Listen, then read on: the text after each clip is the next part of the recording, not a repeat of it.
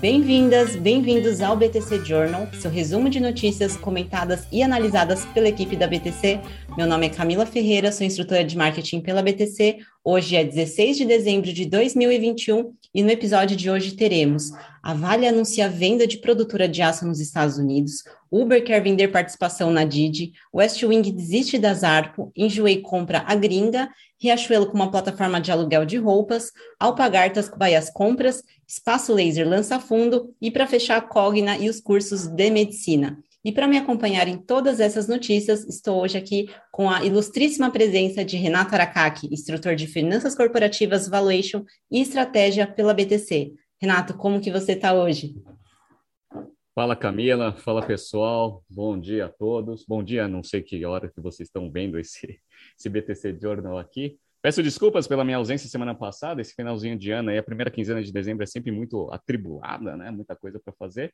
Mas vamos ver se a gente consegue aí pelo menos fazer o dessa semana muito bem feito, né? Então tem bastante notícia interessante.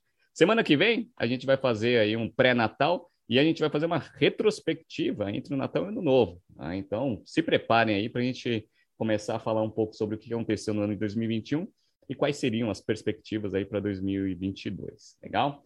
Como de costume, eu gosto de pegar aqui os comentários do último BTC Journal uh, da semana passada e ler aqui para vocês. Lilian Magalhães, muito bom como sempre. Gostaria de sugerir mais duas análises sobre o mercado de saúde. A joint venture Einstein e Fleury em genética e o impacto no mercado de dados em saúde. Isso daí é interessante é, Lilian, a gente já falou bastante sobre é, mercado de saúde, etc., mas já está no pipeline para a gente falar semana que vem. Tá? Então, essa foi a primeira sugestão dela. A segunda, comparação das estratégias do Einstein e Sírio Libanês. Olha, muito específico. Fica tranquila, semana que vem está na pauta. Então, muito obrigado pelo comentário. Segundo, Flávio Rocha. Ótimo episódio. Obrigado, pessoal. Uma sugestão de análise é a Clear Sale. Empresa interessante que abriu capital recentemente e as ações derreteram após o IPO. Né? Os resultados saíram recentemente. Muito bom, Flávio. Vou dar uma olhada aqui na ClearSale também. Semana que vem também já está na nossa pauta.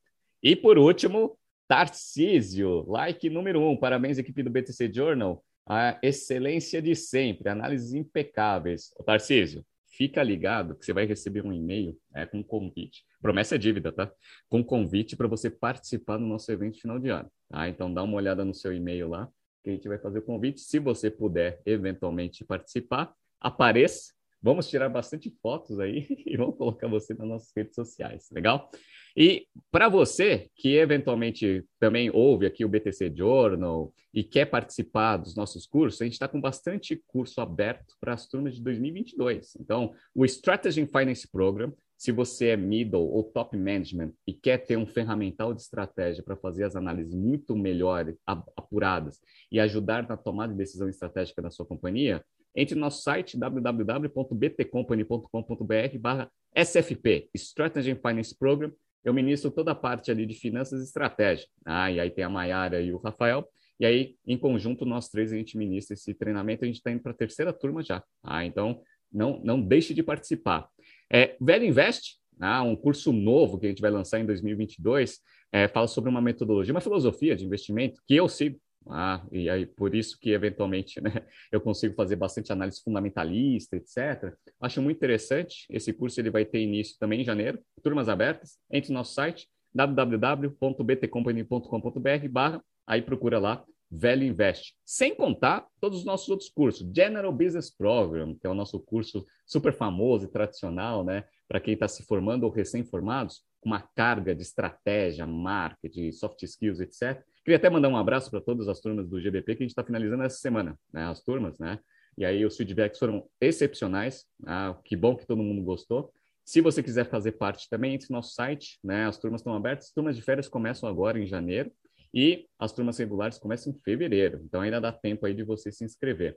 E temos o General Finance Program. Esse vai começar um pouco mais para frente, ali em torno de março, que é um curso específico para quem quer entrar em mercado financeiro propriamente dito. Ah, então também está lá no nosso site, ou seja, portfólio completo aí com turmas abertas. Então entre no nosso site, a gente vai ter o prazer imenso aí de tê-los como alunos em 2022.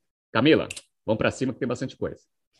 E lembrando, se você não é seguidor do nosso canal, não deixa de seguir, dá o seu like, deixa seu comentário e a sua sugestão de notícia que nós toda semana vamos revisar esses comentários e acrescentá-los à nossa pauta, tá bom? Se vocês querem receber é, todos os links das notícias comentadas, mais o link do YouTube para vocês é, acessarem o momento que vocês desejarem, é só assinar a nossa newsletter no nosso site btcompany.com.br.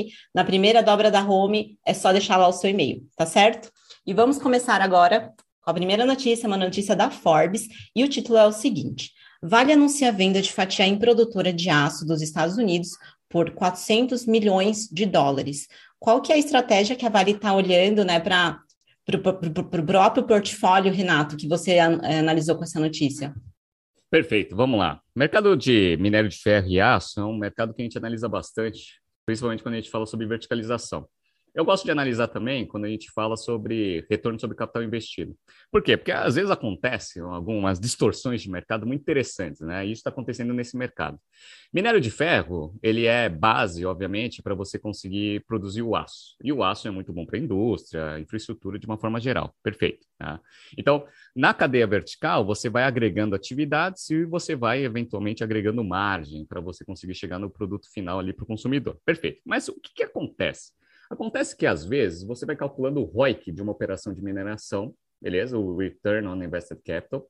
E aí você vê o ROIC de uma operação de siderurgia. Para quê? Para você saber se faz sentido você transformar o minério de ferro em aço, e aí você verticaliza esse processo, ou, eventualmente, se faz mais sentido você vender um minério de ferro sem fazer a produção do aço. Ou seja, além de agregar, a, ao invés de agregar atividades, custo, capital investido, né, para tentar fazer um produto né, com, obviamente, um, né, um, um avanço na cadeia, ou seja, mais elaborado, às vezes faz sentido você vender matéria-prima. É o que está acontecendo com minério de ferro. Tá? E a gente percebe isso, principalmente quando a gente vê o preço, a disparada aí. Tudo bem que agora está tá um pouco mais estável, né? mas a disparada nesses últimos dois anos aí do preço do minério de ferro, principalmente por causa da demanda de China. E também o que isso trouxe como movimentos. A gente viu né, a CSN fazendo a segmentação né, da CSN, ó, Companhia Siderúrgica Nacional. Ela pegou a unidade de mineração, separou numa unidade né, isolada, abriu capital esse negócio para quê? Para mostrar que ela isolada, não verticalizada com a, a, operação de siderurgia, dava mais dinheiro. Ah, então ela separada dá mais dinheiro do que ela integrada com a siderurgia. Perfeito. Por que você está falando tudo isso, Renato?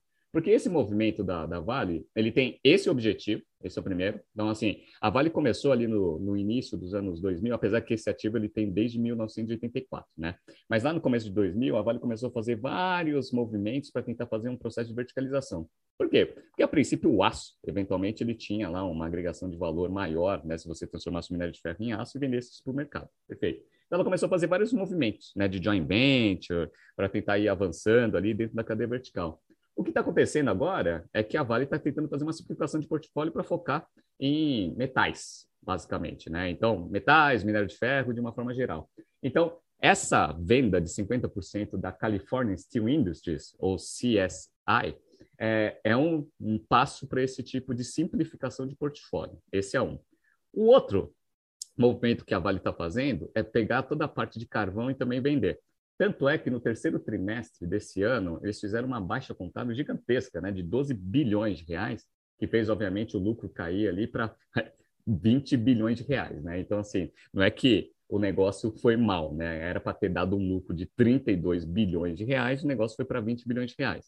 Por que, que ele fez essa baixa? Porque ele já colocou né, uma provisão para fazer a venda nesse negócio futuro. Então, quando vier eventualmente a, a venda, que eles imaginam que seja no patamar aí de praticamente uns bilhões, aí 12 bilhões, aí eventualmente eles vão conseguir recuperar esse valor né, de lucratividade quando fizerem a operação. Então, de fato, a Vale está fazendo uma simplificação de portfólio, focando em minério de ferros e metais, e aí ela fez já essa venda da unidade de siderurgia, né, 50% que ela tem de participação, para um parceiro, que chama Nucor, né, que já é uma empresa que eles já têm parceria há muito tempo, e a segunda, né, que é a parte de colocar à venda as unidades de carvão que eles têm. Interessante essa simplificação de portfólio.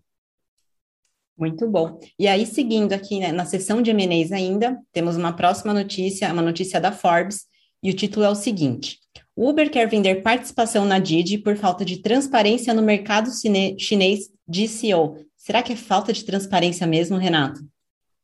É, é, falta de transparência eu traduzo como queda no valor das ações, né? O que, que, acontece, né? A gente sabe que o mercado chinês ele está passando por um, o mercado de capital de uma forma geral, né? Ele está passando por um, por um processo de reestruturação, até pela nova postura ali do do governo chinês, né, no controle das empresas, etc. A gente viu a Alibaba e um monte de fintech sofrendo bastante, e isso para todas as empresas de capital aberto de uma forma geral. Perfeito. Tá?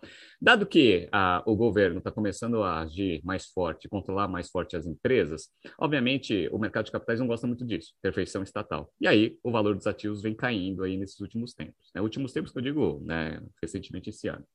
E aí, obviamente, como a, a, o Uber ele tem uma participação aí na Didi, isso daí está contribuindo negativamente no resultado de 2021. Então, seria interessante, eventualmente, se não for um ativo estratégico, que você venda essa participação. E, e não vai ser ruim esse, é, essa venda. Por quê? Atualmente, o Uber ele tem mais ou menos 13 bilhões de dólares em investimento em outras empresas, participação em outras empresas, sendo que só na Didi é 4 bilhões. Como que o Uber conseguiu essa participação, Renato? Basicamente, ele entrou numa guerra de preço né, no mercado da, da China. Então, ele entrou na China, né, tinha Didi lá fazendo exatamente a mesma operação, guerra de preço. O Uber achou melhor é, parar a guerra de preço, falou assim: eu saio do mercado, mas eu quero uma participação na sua empresa. Legal. Aí foi aí que ele ganhou essa participação. Deu bastante lucro, né, essa participação, porque ela aumentou bastante de valor desde a, dessa época. No entanto, é, é, ele vale hoje 4 bilhões de dólares. Se vender agora, consegue 4 bilhões. Se esperar né, o valor do ativo se deteriorar ainda mais, vai conseguir recuperar menos desse valor. Né? Então, vender essa participação é bom, é um timing interessante. Só que, como recentemente fez abertura de capital, ainda tem que segurar um pouco esse ativo. Beleza, esse é um ponto. O outro ponto é a sinalização que você dá para o mercado. Por que, que acontece? O Uber, a gente está percebendo que eles estão fazendo um turnaround. Eles estão mudando ali a estratégia, indo é, mais para a parte de delivery. E aí eles já estão ficando bastante endividados. E eles têm lá 13 bilhões em investimento em outras empresas. Aí eu fico pensando na, com cabeça de investidor. Assim, por que, que eles não vendem essa participação, pegam o dinheiro e investem no próprio Uber? Bom, na minha visão, só existe uma razão para isso. Qual é a razão? Aparentemente o management vê que existe mais potencial de rentabilidade né, né, desses 13 bilhões em participação nessas empresas do que investir no próprio negócio. Você concorda que isso é uma sinalização ruim? Ah, então você vender essa participação para reinvestir no, no, crescimento do seu próprio negócio também traz uma sinalização boa para o mercado, falando o seguinte: ó, a gente está se desfazendo desses ativos porque a gente confia bastante na nossa estratégia e nas unidades de negócio que a gente está investindo. Olha que legal, tá? Então, fica aí como como uma boa sinalização para o mercado esse negócio. Vamos ver quando que vai se concretizar essas transações. Relembrando que o Uber está passando por um processo de, de turnaround que aparentemente está começando a dar bastante resultado. Né? Então, a receita passou, nos primeiros nove meses, de 7,9 bilhões de dólares para 11,6 bilhões, então um crescimento relevante com a volta da economia, e o prejuízo caiu de 5,8 bilhões nos primeiros nove meses do ano passado para 1,3, quase 1,4. Legal, né? Ainda um prejuízo grande, mas é bem menor do que estava antes né, da, desse processo. E a geração de caixa, o consumo de caixa também diminuiu. Foi de 1,9 bilhões nos primeiros nove meses para 338 milhões. Então, a gente consegue ver agora pelos financials que né, todas as iniciativas aí que o novo CEO está tá conduzindo para tentar fazer o turnaround do negócio está começando a dar efeito. Tá? Vamos ver se a venda dessas participações e reinvestimento na própria operação, eventualmente podem fazer o Uber crescer ainda mais. Pois é, Renato, porque eu já estou sentindo o aumento da precificação no Uber. Os investidores que ficam felizes, porque nós clientes ficamos um pouco chateados. Então vamos seguindo aqui para o nosso ainda bloco de M&As tem uma notícia da Valor Econômico com o seguinte título: West Wing cancela negociações para a compra da agência de viagens online da Zarpo. Renato, eu poderia fazer uma retrospectiva de todas as suas previsões que deram certo, e essa foi mais uma. O que, que você analisou aqui dessa notícia? Legal. Bom, se vocês voltarem no, no BTC Journal, vamos de, até deixar o link aqui, né, da minha análise da, dessa, desse anúncio que o Westwing fez na compra dessa agência de Nazar, né? É, na, na, na, época, eu fiz uma análise é, de, de, razões estratégicas e eu não consegui levantar nenhuma, nenhuma que justificasse o porquê que o Westwing estava fazendo esse tipo de operação. Aparentemente, o mercado também não conseguiu se convencer com as explicações do CEO, não fui só eu, né? Então, o mercado como um todo também não gostou muito. E aí o que aconteceu? Saiu uma notinha aí anteontem, né, que a Westwing desistiu né, de concretizar essa operação, e aí tá, tá aqui a, a, a explicação, né? É, por não atingirem consenso em relação a elementos negociais e de governança previstos na proposta de compra. Né? O que provavelmente deve ter acontecido é que esse anúncio pegou muito mal, ninguém conseguiu ver lógica estratégica operacional nesse, nessa transação. O management percebeu que fez uma grande besteira, deve ter dado uma forçadinha de barra ali na negociação para forçar que esse negócio eventualmente não se concretizasse. Legal. Basicamente foi isso que aconteceu. Então eu falo que foi uma notícia boa. Né? Eu falo que a melhor notícia é, depois de ter anunciado a aquisição foi ter é, anunciado a desistência, né? porque não tem razão estratégica nenhuma. Eu falo, empresas de capital aberto elas precisam ter né, os movimentos justificados de forma correta. Caso contrário, você passa uma sinalização muito ruim e isso tem como consequência a punição na, no valor da ação, que é o que está acontecendo, né? O West Wing, aí, só para vocês terem uma ideia, nos últimos seis meses, perdeu 57% do seu valor de mercado. 57%. Por quê? Porque, primeiro, não está acertando seu modelo de negócio, ou seja, tem alguns fatores críticos de sucesso que precisam ser é, é, conduzidos ali e a compra da Zarco não ia adiantar em absolutamente nada, né, em facilitar esses fatores críticos de sucesso, beleza? E agora, eventualmente, eles vão ter um foco maior ali em tentar resolver essa parte do e-commerce para conseguir fazer os financials ficarem um pouco melhores aí, para tentar justificar um pouco aí do valor de, de mercado que ela ainda tem. Porque se continuar ainda com esses resultados ruins, pode ter certeza que o valor das ações vão continuar caindo, porque o mercado está cada vez mais exigente no tipo de qualidade de ativos que, né, eventualmente, os investidores vão colocar dinheiro. Vamos ver, vamos ver. Então, parabéns aí para o West Wing, né? Eu meti pau lá no West Wing, lá no passado. É, é sempre bom admitir o erro e corrigir. Então, eu, eu, eu admiro isso do, do, management. Então, por mais que a desculpa tenha sido meio, meio esfarrapada, né? Eu acho que é bom, se você sabe que você tomou uma decisão incorreta, você fazer correções rápidas. Parabéns aí ao time do West Wing. Muito bom. E agora, né, a gente vai para uma notícia do Brasil Journal com o seguinte título: Enjoei compra a gringa, o brechó de luxo de Fiorella Mateis. E aí, Renato, que você acha que esse movimento da Enjoei foi bom frente aos resultados que eles têm apresentado nos últimos tempos? Muito bom, vamos lá. Enjoei.com. A gente criticou bastante a aquisição, ou pelo menos a tentativa de aquisição que o West Wing tinha feito lá com a Azar. Beleza, porque não tinha razão estratégica nenhuma. Já esse anúncio, eu já acho que faz muito mais sentido em, em termos estratégicos. Por quê? Bom, eu não conhecia essa Fiorella Mateis aí, mas aparentemente é uma pessoa global, uma influencer, que abriu uma operação chamada Gringa, que faz a parte de e-commerce, de produtos usados, né, de marcas de luxo. Então, Gucci, Louis Vuitton, etc. Né?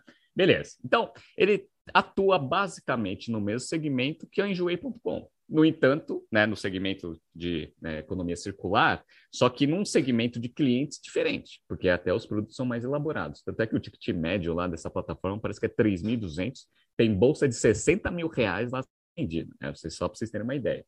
Então o negócio é AAA, legal, foi fundado em 2020, ou seja, nem tem tanto histórico assim, mas está num segmento ali de clientes premium, tá? que o Enjoei eventualmente pegava lá no início, tá? Que por motivos de crescimento, estratégia de crescimento, foi se diversificando. E hoje está uma miscelânea. Eu entrei outro dia no site da, da Enjoy.com até para dar uma olhada, né? Porque eu vi essa notícia. Mas tem uma miscelânea de coisas, né? Fazia muito tempo que eu não entrava. Então tem eletrônico, tem umas coisas nada a ver. Tem roupa, que foi o que né, começou ali o, o negócio há muitos anos atrás. Perfeito. Então, o que, que eu enjoei está é, tá minimamente justificando. Ele falou o seguinte: olha, a gente tem produtos, artigos que a gente considera artigos de luxo dentro do, Enjoei, mas a gente também tem celular lá, sei lá, da Nokia, né? Aqueles celulares bolacha lá do, da, da, época de 1990, né? Então, como a gente tem um, né, uma miscelânea ali de coisas, a gente vai fazer, né, com a aquisição dessa marca, até uma segmentação de produtos mais adequado para cada tipo de marca. Então, tudo que for moda, com um apelo mais de luxo, a gente tira do Enjoei, que está meio solto ali dentro da plataforma, e coloca na gringa. Isso é bom, por quê? Porque, a princípio, num canal mais adequado, você consegue ter a transação sendo realizada de uma forma mais rápida. Tá? Porque assim, ah, quem quer comprar uma bolsa da Louis Vuitton não vai entrar na enjoei.com, concorda? Tá? Mas vai entrar na gringa. E aí, se achar, obviamente, a bolsa da Louis Vuitton, vai comprar. Então, como é um business de plataforma, quanto mais transações você consegue fazer, consequentemente, maior o take rate, né? O dinheiro que fica do take rate que você cobra. Perfeito. Tá? Então, eles vão fazer uma adequação de portfólio. Coisas mais, mais high-end você coloca na gringa, as coisas mais de, de mercado de massa você mantém ali no engenho.com. Então, eu achei é, a transação muito bem elaborada e a justificativa do que vai ser feito com o ativo também muito bem feito. Aparentemente, eles compraram 95% da empresa, pagaram 14 milhões de reais. Achei, achei um preço, por mais que a receita deve, deve ser quase zero, qualquer coisa hoje já é unicórnio, né? Então, ah, é unicórnio, né? O cara tem zero de receita e já quer fazer abertura de capital, né? Então, assim, por mais que o negócio tenha, provavelmente deve ter uma receita baixa, não foi, não foi divulgado, 14 milhões, sendo que 7 agora e 7 com ações do próprio Enjoei, achei o valor razoável. É, como eu falo para vocês, sempre existe né, para o sucesso de M&A dois fatores, né? Fatores estratégicos, né? De o que você vai fazer com o ativo, e o valor que você paga, né? Porque se você paga um valor exorbitante logo de largada, para você conseguir criar valor fica muito mais difícil.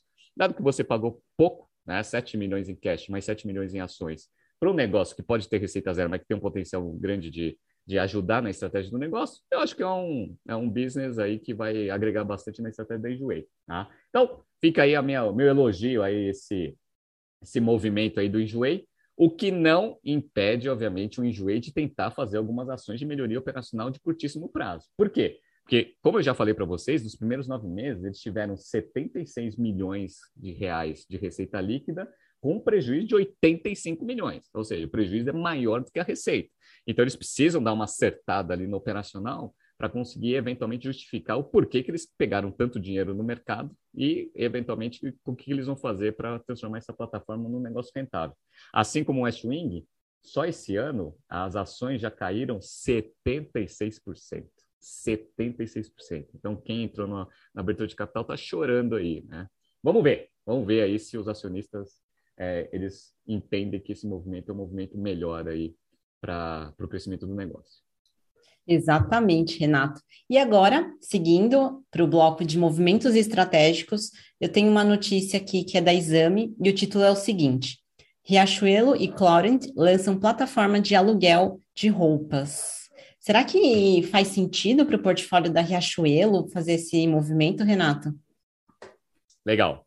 Esse movimento é um movimento interessante, que eu já discuti isso há muitos anos atrás, quando trabalhava em moda, tá? E, eventualmente, em aulas, né, nesses últimos três anos, principalmente na parte de estratégia, quando eu falo sobre verticalização. Por quê? Eu falo assim, quando você vê uma cadeia vertical, e aí você vê é, a relação entre os agentes de uma cadeia vertical, você percebe que, eventualmente, né, alguns movimentos eles são bem previsíveis. Por exemplo, né, eu vou falar um que eu já falei em alguns BTC de jornals passados. Aqui no Brasil, as montadoras têm como maiores compradores as empresas de locação de carro. Beleza. E as empresas de locação de carro, e o volume é gigantesco, tá? E aí as, as empresas de locação de carro, elas têm como melhor, maiores clientes o Uber, né? Os, os, motoristas, né, que vão fazer Uber. Então, como o, o segmento de carro não é um segmento que tem tanta margem assim, tem margem, mas não tem tanta margem assim, ela não tem espaço para ter tanto intermediário assim. Ah, tanto é que você vê o resultado do Uber. É, o resultado do Uber é um prejuízo homérico. Legal, está melhorando, mas ainda é prejuízo. Então, quando você percebe que algumas pontas ali, bem no final, estão com muito prejuízo, quer dizer que eventualmente não tem tanta margem assim para você ter tanto intermediário. Legal. Então, eu estou prevendo que eventualmente uma montadora vai começar a fazer esse movimento, já está acontecendo, né, movimento de aluguel diretamente para o consumidor final, e eventualmente até essa parte de, da perna avançando ali no serviço de Uber. Legal, tá? Então, isso é um movimento que é previsível, vai acontecer, tá? mais cedo ou mais tarde. Por que, que você está falando isso, Renato? Porque na parte de moda também é mais ou menos a mesma coisa. Por quê? Alguns anos atrás, eu analisei uma empresa de aluguel de, de roupa tá? e vi que o negócio é sensacional. É até melhor do que o negócio de aluguel de carro. Né? Por quê? Porque você, primeiro você compra lá as roupas a preço de atacado, que geralmente é em torno de uns 50%, 60% mais barato do que o preço de varejo. Legal. Tá? Então você vai lá, vamos lá. Eu vou lá, compro um vestido que é 10 mil reais, eu pago 4 mil reais. Beleza, pau. Aí eu deixo na minha plataforma. Legal. Ó, esse vestido é 10 mil reais. Mas você pode alugar ele, né? Caso você queira usar ele uma vez só, você não vai pagar 10 mil reais no vestido, certo? Então você pode alugar ele por 500 reais. Legal. Aí a pessoa vai ver vantagem, né? Assim, pô, eu prefiro pagar 500 reais porque eu vou lá na minha festa de formatura e depois eu devolvo esse negócio porque eu nunca mais vou usar. Vou pagar 10 mil reais no negócio.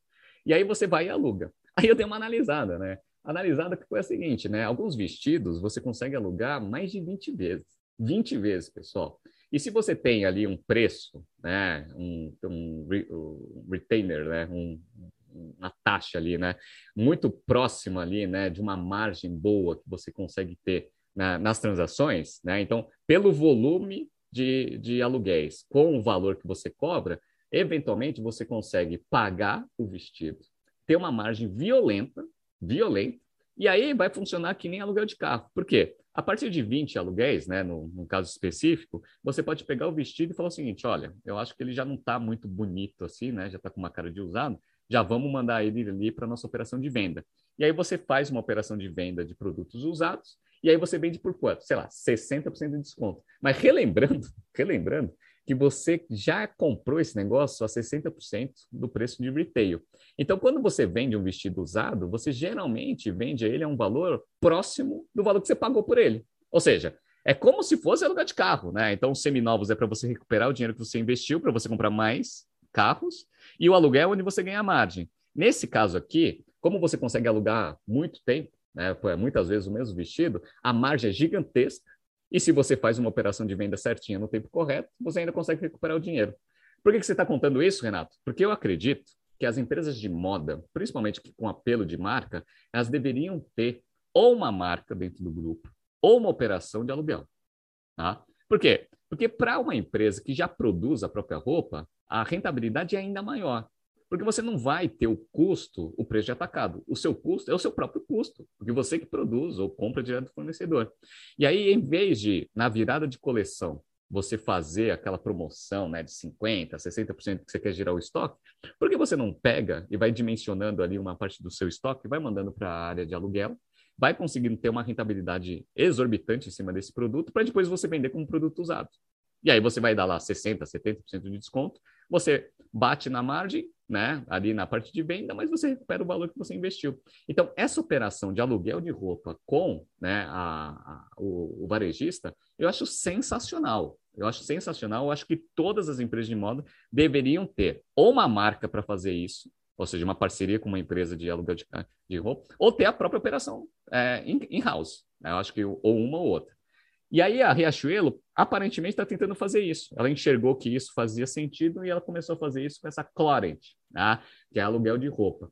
Só tem um ponto que eu acho que não faz, que, que não é tão adequado. Eu acho que a Riachuelo ela não tem poder de marca para conseguir fazer o, o rental rate ser tão agressivo para você conseguir ter uma rentabilidade muito grande. Tá? Então, não é que a Riachuelo ela faz vestidos de 10 mil reais que a pessoa pode pagar 500 reais para ir num evento.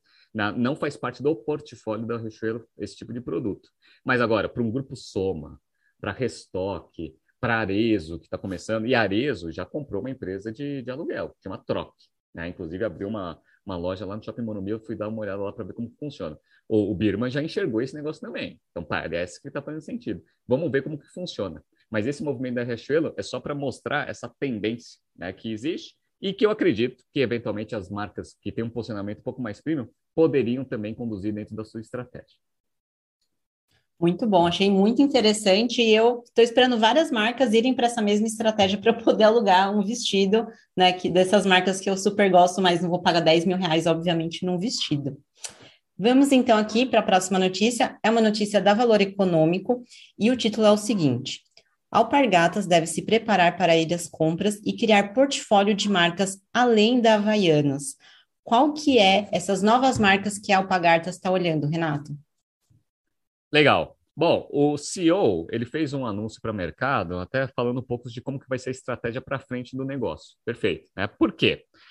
A Alpargatas ela passou por esses últimos anos por um processo de simplificação de portfólio. Legal. Como a gente sabe, a simplificação de portfólio ela tem um objetivo você vende ativos não estratégicos, pega o dinheiro e investe esse dinheiro em ativo estratégico. No caso, a marca Havaianas. Legal. Por que, que você faz isso? Para você aumentar o return on invested capital em termos financeiros e, obviamente, você alinhar a estratégia do negócio no ativo que tem mais potencial de crescimento. A gente viu e a gente ensina isso dentro das nossas aulas aqui do Strategy Finance, do, do, do, GBP e de todos os outros cursos também. Perfeito. Então, a gente veio acompanhando aqui nos BTC Journal todos esses movimentos da, da, da. Então, ela vendeu um monte de ativo de esporte, o último foi a Mizuno, legal, então vendeu, tirou isso do portfólio. Vendeu a Osklin, que também ficava muito solta dentro do portfólio, né? Uma empresa, né, uma marca que não tem um posicionamento muito bem definido, né? Aqui na notícia fala que é marca de luxo. O dia que a Oscar foi uma marca de luxo, estou ferrado, né? Então, assim, então eu não consigo, não consigo, é, até, é, não, não é que eu ferrado, não estou tão mal, né? Porque a, a Oscar está longe de ser uma marca de luxo, né? Uma marca prima, um posicionamento ali um pouco acima aí da média de mercado. Legal. E aí eles focaram agora com um portfólio muito pequeno, que é a marca Alpargatas, a, a, Havaianas, desculpa. E aí os investidores começaram a questionar, falaram assim, e aí, o que você vai fazer? A gente já entendeu o processo de simplificação de portfólio, já acabou. E agora, o que você vai fazer para frente? E aí o que ele definiu? Ele definiu algumas verticais, e eu concordo plenamente com as verticais que ele vai fazer. Primeiro, vamos tentar é, ganhar o máximo possível de retorno em cima de um ativo intangível forte que a gente já tem, que é a marca Havaiana. Então, como que eles vão fazer isso? Eles vão fazer do jeito que a gente ensina na, nas aulas de estratégia. Diversificação geográfica, ou seja, eles vão aumentar a presença internacional da marca. Legal, eles falam que eles têm 3% de market share de chinelo, querem aumentar isso, perfeito. E vão aumentar o portfólio de produtos oferecidos em cima da marca Havaiana, que também faz muito sentido, dado que você já tem um ativo, né, um brand equity muito forte num ativo, e aí você vai estendendo as linhas usando essa mesma marca. Legal? Então faz todo sentido isso. Então você faz uma diversificação de portfólio e uma, uma diversificação ali de locais geográficos. Perfeito. Essa é a primeira estratégia deles. A segunda é a seguinte: a partir do momento que a gente definiu que a grande estratégia nossa vai ser isso, né? Tudo que tiver relacionado essa estratégia, a gente vai considerar como né, opções de M&A. Ah, então, a gente vai, a partir do core business do negócio e da estratégia definida, a gente vai vendo aquisições pontuais que reforçariam essa estratégia que a gente vai fazer. Isso daí também é uma das coisas que a gente ensina, né? que são os movimentos de crescimento que a empresa pode fazer via M&A ou diversificação, muito baseado em quê? Core. Né? Então você começa a fazer o core business, entende que é o seu core business que está é, dentro da sua estratégia, e aí movimentos próximo do core são aqueles movimentos que eventualmente têm resultados melhores com risco mais baixo. Então, basicamente, essa sinalização que o CEO da Alpargatas está passando para o mercado, que eu acho sensacional. Então, o que ele fez? Ele deu uma bela de uma organizada estratégica do negócio. Então, ele foi lá, simplificou o portfólio, direcionou a empresa e falou que, a partir dessa direção, todas as aquisições vão ter sinergia com essa visão que a gente vai ter de médio e longo prazo. Muito bom. Recomendo que todo mundo que gosta de estratégia empresarial entre lá no site de Relações com Investidores da Alpargatas e deem uma olhada nesses movimentos. Tá? Inclusive, vai virar case aqui dentro da, do curso aí de estratégia do Strategy Finance Program. Muito bom, Renato. Estou ansiosa para ver esse case, viu? E aí, vamos para mais uma notícia. A notícia também é da Valor Econômico e o título é o seguinte: Espaço Laser lança fundo para apoiar novas franquias. Eu sou super fã da Espaço Laser, Renato. Eu acho que você também gosta do modelo de negócios. E agora eu estou vendo que eles estão virando também uma fintech. Que história é essa? Muito bom. Bom, espaço laser, a gente analisou, ah, inclusive pode até deixar o link aqui, né, da, do prospecto da abertura de capital. Dificilmente eu pego um, um negócio e falo assim, esse negócio é bom pra caceta, né, vamos investir, né? Espaço laser foi um. Por quê? A gente viu lá, eu dei uma olhada lá no famoso ROIC, né, Return on Invested Capital, né, das franquias, 50% de ROIC, né, o negócio é sensacional. Então, legal. Qual que era a tese da Espaço Laser? Né? Captar dinheiro no mercado, para transformar as franquias em lojas próprias, até para você conseguir verticalizar esse negócio e ter toda essa rentabilidade dentro de casa. Perfeito. Tá? Foi essa a tese da abertura de capital. Essa notícia ela fala que o espaço laser ele está agora criando um FDIC para conseguir captar dinheiro com investidores para conseguir fazer financiamento dos franqueados para o pro projeto de expansão. Eu acho essa estratégia muito boa em dois aspectos. Primeiro que você vai dar oportunidade, ou seja, você vai ter um motor interno de financiamento para você expandir a, o seu core, que é o quê? Expandir as franquias do espaço laser, consequentemente você aumenta a capilaridade do negócio. Eu acho isso sensacional. Tá? Eles fizeram uma expansão de 127 lojas até então, né, até, o, até o final do terceiro trimestre, só esse ano, hein? Esse ano a gente ainda está com né, o mercado ainda meio ruim. Eles estão com 681 unidades, unidades de espaço laser. É coisa pra caramba, né? Então eles estão expandindo esse negócio. E agora, com esse fundo, você vai ter um, né, uma instituição, né, um, né, um fundo, né, um, uma fonte de recursos interna para você conseguir dar empréstimo para o franqueado. Legal, tá? Por que, que isso é bom em termos financeiros? e operacionais. O franqueado, ele pode, eventualmente, se ele não tiver dinheiro e não quiser investir, ele pode pegar um empréstimo. Legal. Só que tem um problema. Primeiro que a taxa de juros está subindo. Esse é um ponto. Segundo, que para o Itaú, vamos pegar o, um exemplo Itaú. Para o Itaú emprestar dinheiro para Camila, por exemplo, abrir um, um espaço laser, a, o ativo, ou seja, a garantia que a Camila vai dar para o banco, ela é meio fraca. Por que, que ela é meio fraca? Né? Fala assim, ó, eu vou pegar esse, sei lá, 500 mil reais para eu fazer uma franquia do Espaço Laser. Se tudo der errado, você pode tomar essa franquia de mim. Primeiro que ah, o Itaú não quer uma franquia do Espaço Laser. Ah, ela vai querer os ativos. E mesmo se ela pegar os ativos, vai pegar a máquina de depilação. O que, que o, o, Itaú vai querer fazer com uma máquina de depilação? Ele vai pegar esse negócio, vai leiloar esse negócio para tentar recuperar um pouco do dinheiro que ela emprestou para Camila. Perfeito. Então, o ativo é fraco. Se o colateral é fraco, a taxa de juros ela tende a refletir um risco maior ou seja, taxa de juros mais alta.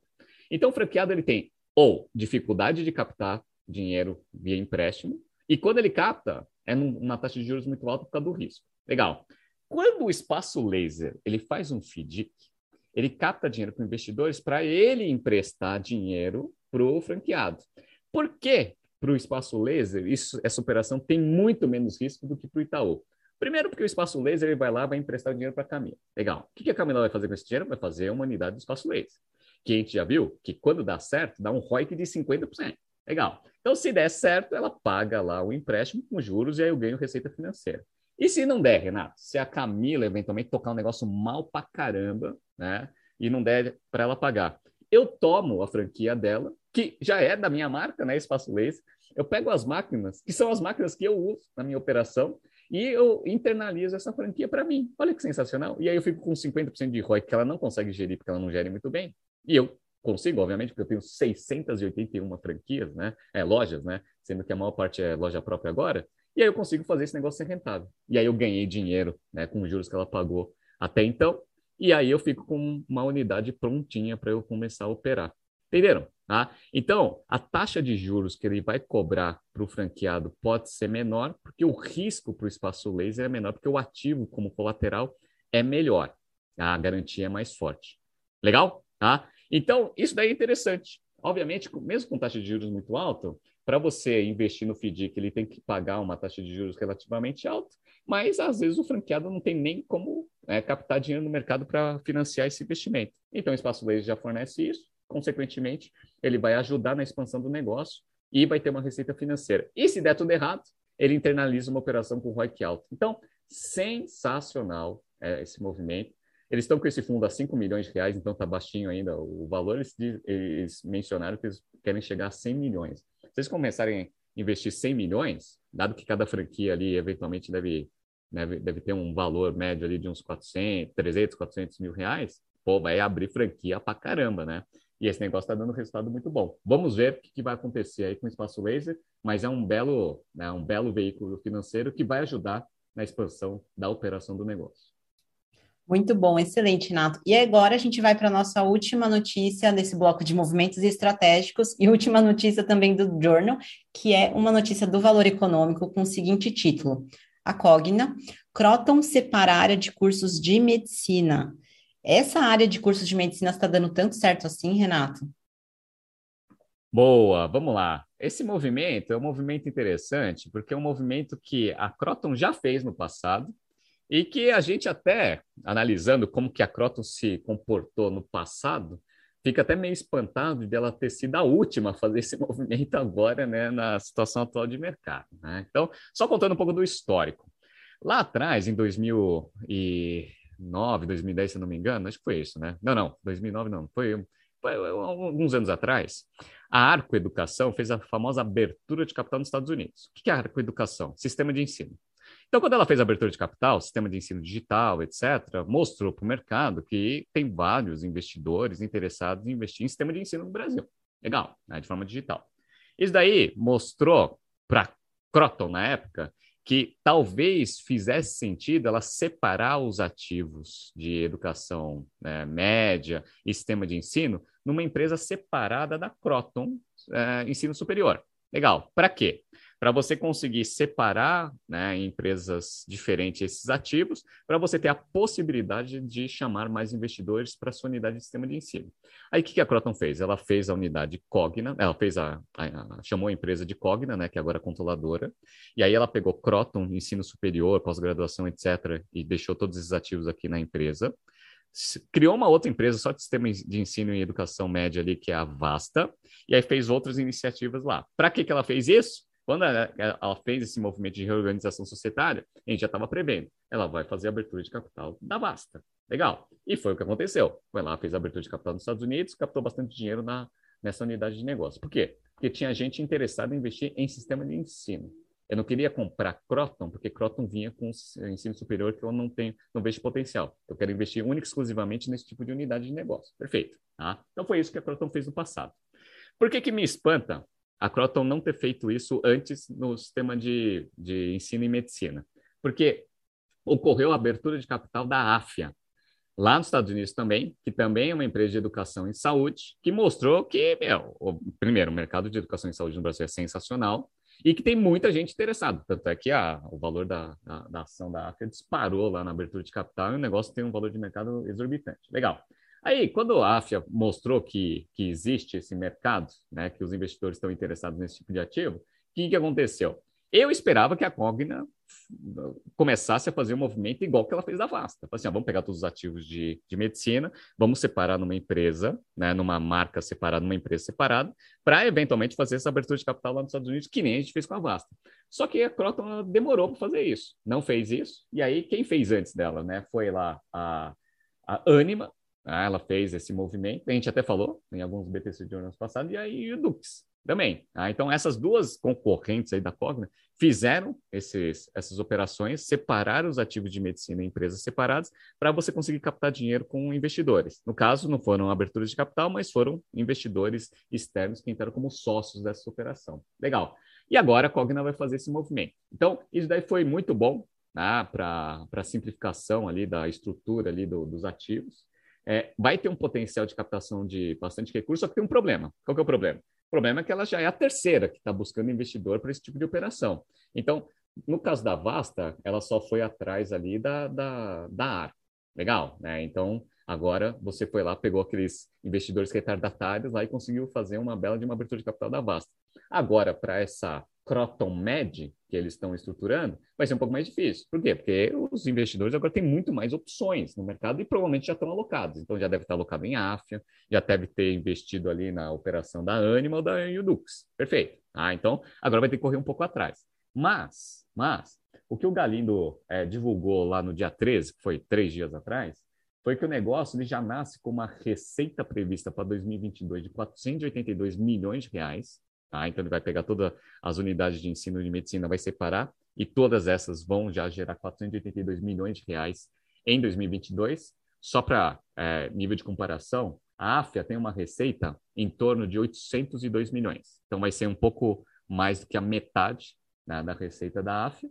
Só que ele vai ser comparável com os ativos separados de medicina, tanto de Anima quanto de Udux, que tem mais ou menos esse, esse mesmo potencial de receita ali, próximo de meio bilhão. Legal. Então, já nasce o um negócio do mesmo tamanho dos principais concorrentes, isso é interessante, né? Eles fizeram lá uma previsão de margem EBIT daí, né, de 46% aí, aí precisa dar uma olhada né, melhor como que vai ser dividido esses ativos, e eventualmente, se for um ativo que tem bastante rentabilidade e potencial de crescimento, ele vai ser um ativo atrativo né, para os investidores colocarem seu dinheiro. A minha aposta é que a Cogna vai pegar a Croton Med vai separar isso da estrutura da Croton e vai tentar fazer uma abertura de capital.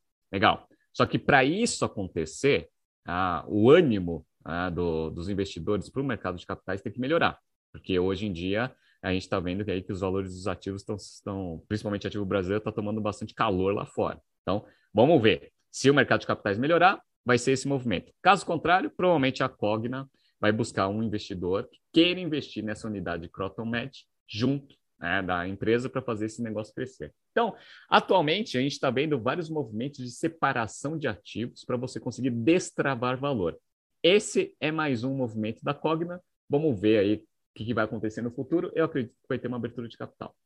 Vamos lá e vamos esperar ansiosamente. E se tiver abertura de capital, vamos analisar também aqui no BTC Journal. E, né, para encerrar, eu gostaria de agradecer a todos os nossos ouvintes por mais uma semana acompanhando o BTC, BTC Journal e nos vemos na semana que vem. Muito obrigada também pela participação do Renato aqui, analisando todas essas notícias. Obrigada, Renato. Valeu, Camila, valeu, pessoal. Queria mandar um abraço para todas as turmas do General Business Program. A gente está finalizando aí todas as turmas agora essa semana. Né? Todo mundo aprendeu bastante, parabéns é, e pelo, pelo empenho Vejo vocês nos próximos cursos também. Queria agradecer também aos nossos parceiros em Company. Nessas essas últimas três semanas a gente fez treinamento em companhia Rod, né? Que a gente não pode reclamar, obviamente. E o feedback foi muito bom. Ah, então a gente acredita que agregou bastante valor aí para os nossos parceiros também. Esperamos todos também nossos treinamentos em companies em 2021. E se você eventualmente é uma empresa que quer contratar treinamentos da BTC para seus times, ou eventualmente se você é um aluno que queira participar dos nossos cursos abertos, entre no nosso site, entre em contato com a gente, tá bom? Beleza? Todos os comentários façam ali no YouTube, a gente lê na semana que vem. Grande abraço e até!